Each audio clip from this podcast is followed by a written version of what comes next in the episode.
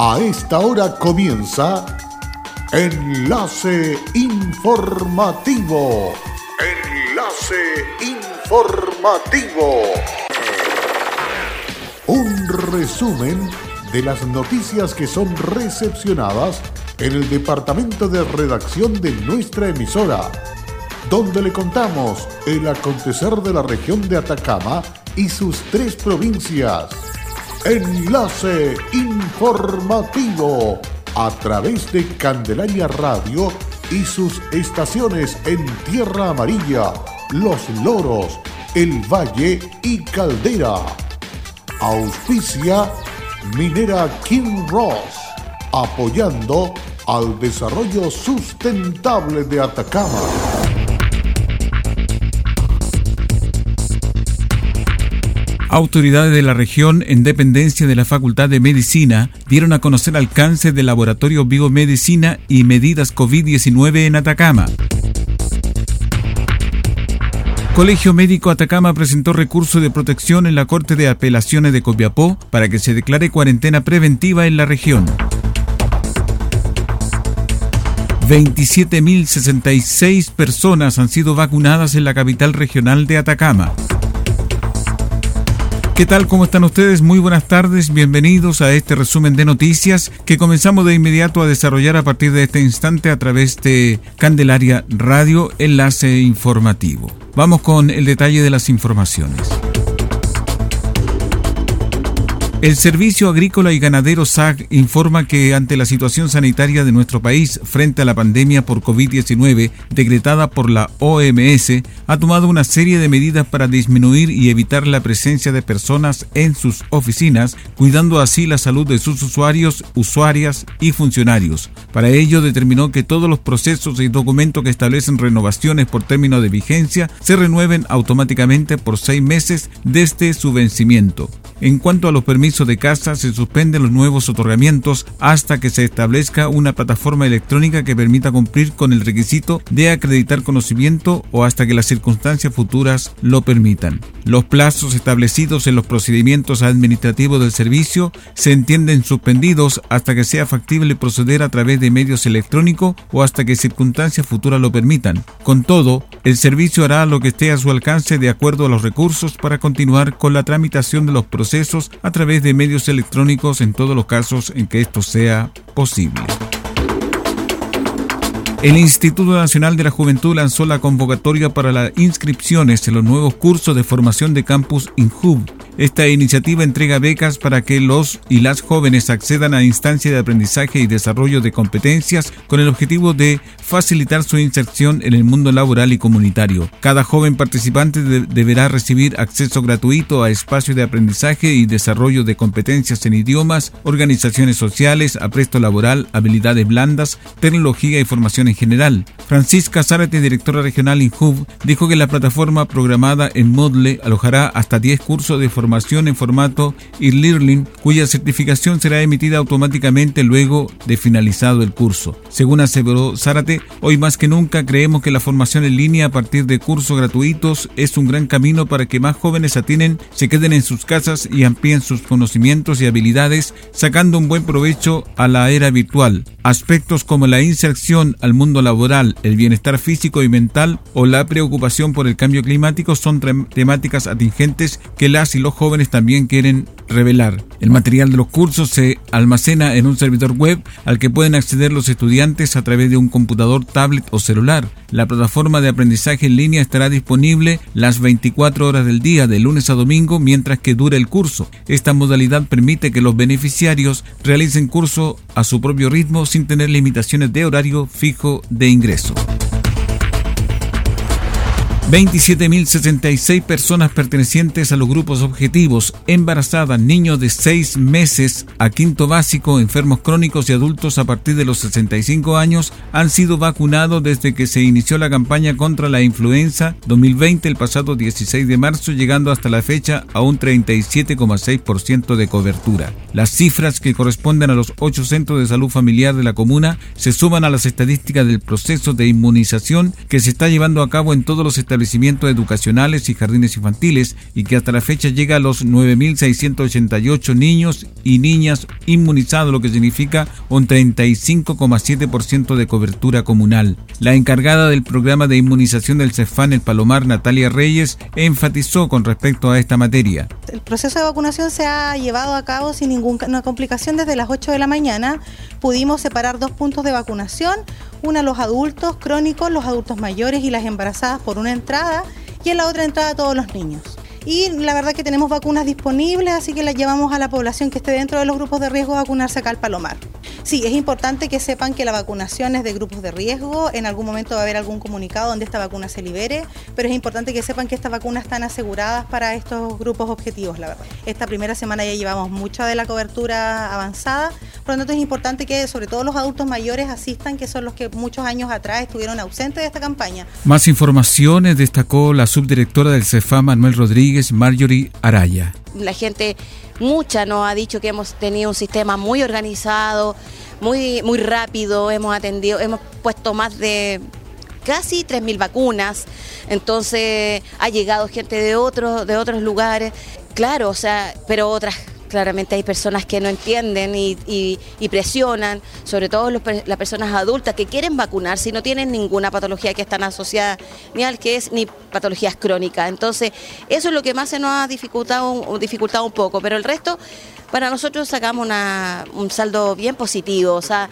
somos pocos los que estamos trabajando, pero en realidad lo que hemos estado, estamos con todas las ganas de hacer una atención, ¿no es cierto?, de calidad. Aparte yo de enfermera de, eh, de profesión soy encargada de calidad de CEFAM y de eso me he preocupado, de que la gente no espere y si la gente espera que sea de manera informada y también tuvimos la disposición de, poner eh, una, un metro de distancia para cada uno de nuestros usuarios, así que bastante bien, yo estoy muy contenta. Los usuarios de los ESFANES manifestaron su opinión con respecto a este tema de la vacunación. ¿Ya se vacunó ya? Sí. ¿Hasta inmunizada Sí, porque en la escuela todavía falta y hay que esperar nuevo aviso. Ah, Mejor asegurarse. ¿Y el proceso? Bien, porque fue súper rapidito. Ya, ¿Cuántos años tiene? No se puede decir la edad. ya, pero ¿y por qué, por qué a vacunarse? Eh, porque soy adulto mayor. Sí. Es importante cuidarse, ¿no? Sí, sí. Por todo esto que, que viene ahora hay que cuidarse. Hola vecina, ¿qué tal? ¿Cómo le va? Esperamos ahora y los vacunamos para poder prevenir. Grupo de riesgo, ¿no? Sí, crónica. Sí, por ser diabética.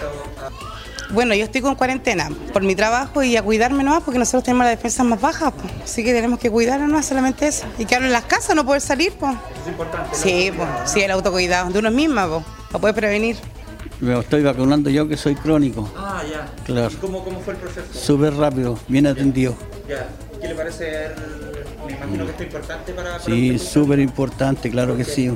Porque me estoy cuidando yo y cuido a mi familia. Cabe destacar que el proceso de vacunación de este año se ha visto alterado por la alerta sanitaria que ha generado la presencia del coronavirus en nuestro país, lo que ha provocado que mucha gente se haya aglomerado en los SFAN. En esta línea, el alcalde Marcos López fue tajante en reiterar. Hasta ahora no me queda más que decirles que estoy realmente eh, no solamente agradecido, sino que eh, emocionado por eh, la conducta funcionaria que han tenido todas y todos. Realmente la disposición de los directores y directoras, de ambos gremios, de los funcionarios de la dirección, eh, en cuanto a que efectivamente tenemos la capacidad para demostrar que la, la- salud primaria de la comuna de Copiapó es capaz de prestar a la ciudadanía la ayuda que sea necesaria y toda la que sea necesaria eh, ahora y más adelante también. Quienes deben vacunarse contra la influenza son todas las embarazadas, niños desde los 6 meses al quinto año básico, crónicos con un documento que lo acredite y adultos mayores desde los 65 años de edad. Hola, soy Aida Araya y trabajo en Kinross como especialista de permisos. Si hay algo de mi compañía que me enorgullece es el respeto y cuidados a las personas. Esto es una motivación para seguir trabajando en esta compañía dando lo mejor de mí. Estamos presentes en Chile desde 1998. Desde entonces, hemos desarrollado diversos proyectos mineros en la región de Atacama y allí hemos construido estrechos vínculos que han fortalecido el respeto por nuestras comunidades vecinas y nuestros colaboradores. Kinross, comprometidos con Atacama.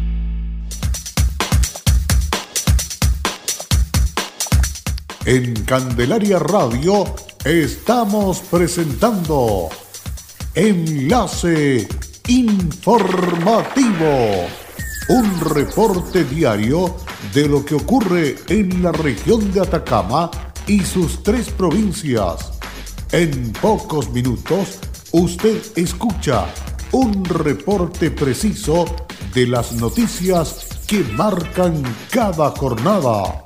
Sigamos en sintonía de Enlace Informativo. Luego de la pausa ya estamos de retorno para seguir compartiendo más informaciones aquí en Candelaria Radio. El intendente de Atacama, Patricio Urquieta, junto al jefe de Defensa Nacional, general Enrique Hayerman, el Ceremi de Salud Bastián Hermosilla y el director de Servicio de Salud Claudio Baeza realizaron un nuevo balance por el virus que ha afectado al mundo y también a nuestro país. Sobre este tema, el intendente Urquieta informó. Hoy queremos dar el reporte de la región, fundamentalmente respecto a la situación de las personas y mantenemos nuestra situación en cuanto hay un contagiado en nuestra región de Atacama y se mantiene a la espera del resultado del procesamiento de la muestra de 22 personas. Estamos haciendo en el gobierno del presidente Piñera todo lo que se encuentra a nuestro alcance para poder enfrentar esta crisis sanitaria que afecta al mundo y también a nuestro país, recogiendo la opinión de los expertos, la experiencia internacional y también las recomendaciones de la Organización Mundial de la Salud. Se ha hecho se han recogido las opiniones de diversas personas y creemos que estamos tomando las decisiones que están acorde con nuestra situación sanitaria y sobre todo con las necesidades que nos, que nos permitan equilibrar tanto la protección de la salud como también el desarrollo de la vida de las personas. Hoy día tenemos una muy buena noticia junto con la Universidad de Atacama y el Servicio de Salud de la región.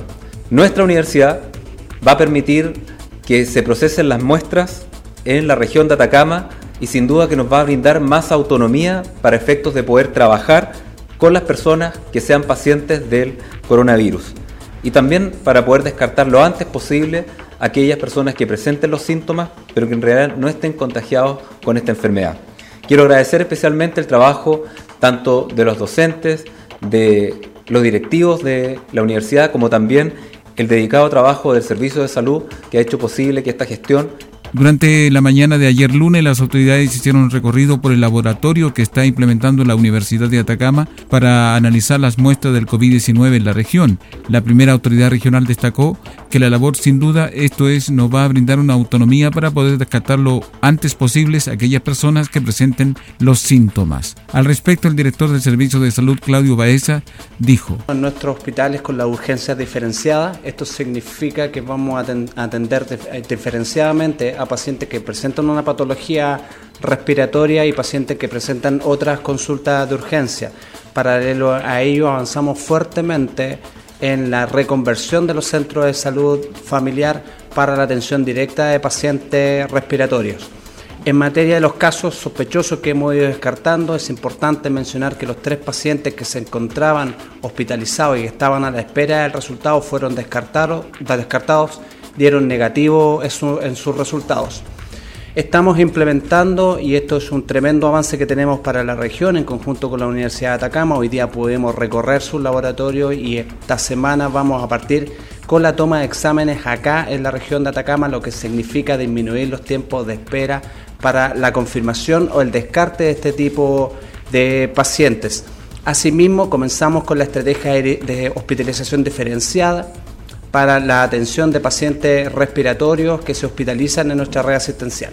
El director de investigación de la Universidad de Atacama, César Echeverría, explicó lo siguiente. Bueno, eh, esto partió hace una iniciativa de, una, de hace una semana, eh, apoyado por los altos directivos de la universidad y, de, la región, eh, con los equipamientos que teníamos y las capacidades instaladas que teníamos. Eh, con eso pudimos armar en, el, centro de biomedicina de la, de la, Facultad de Medicina, logramos armar eh, la detección del COVID-19 eh, adquiriendo previamente el kit avalado por la CDC de Estados Unidos. Finalmente, el Ceremi de Salud Bastián Hermosilla en tanto dijo que... Primero, instalando una barrera sanitaria en el área sur del sector sur de Incahuasi. El fin de semana, el día domingo, ya por la tarde, se se logró instalar una barrera sanitaria por nuestro acceso norte en la comuna de Chañaral, que hoy en día dan cuenta ya más de alrededor de 12.000 eh, personas que han sido controladas en esta barrera sanitaria, en el cual hemos tenido solamente la pesquisa de un paciente con sintomatología eh, asociada a COVID que fue atendida en el hospital provincial, en el cual está a la espera de su proceso de diagnóstico. Finalmente se culminó con un recorrido por las instalaciones.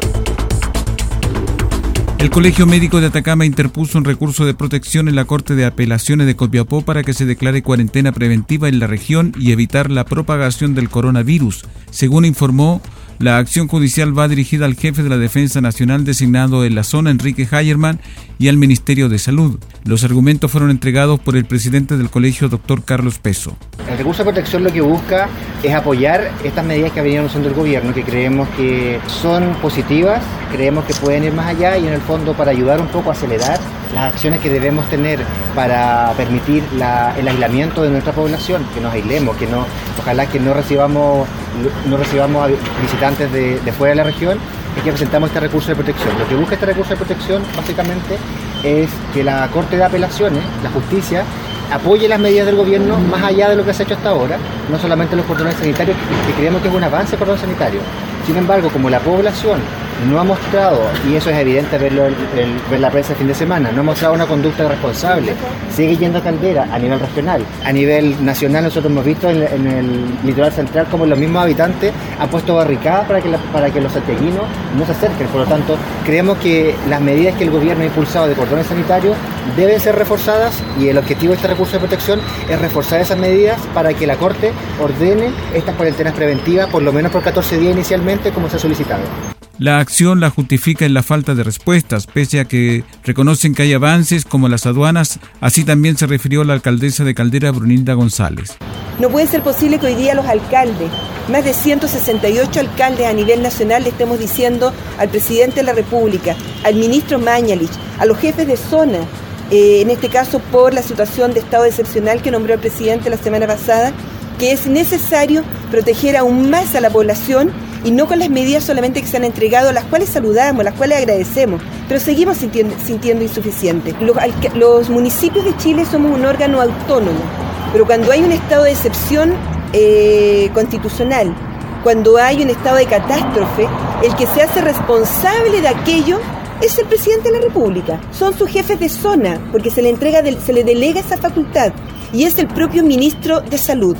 Lo que estamos haciendo los alcaldes es proteger y defender la salud y la vida de las personas.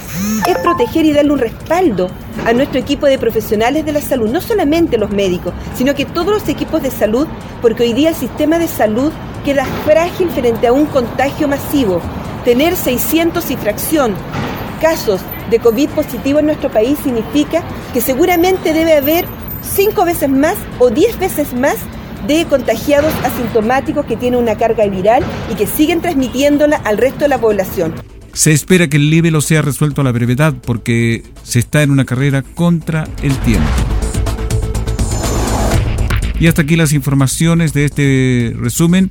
Muchas gracias por la sintonía y será hasta pronto. Cerramos la presente edición de Enlace Informativo un programa de informaciones recepcionadas por el departamento de redacción de nuestra emisora. Enlace informativo por Candelaria Radio. Es presentado por Minera King Ross, aportando al desarrollo sustentable de Atacama.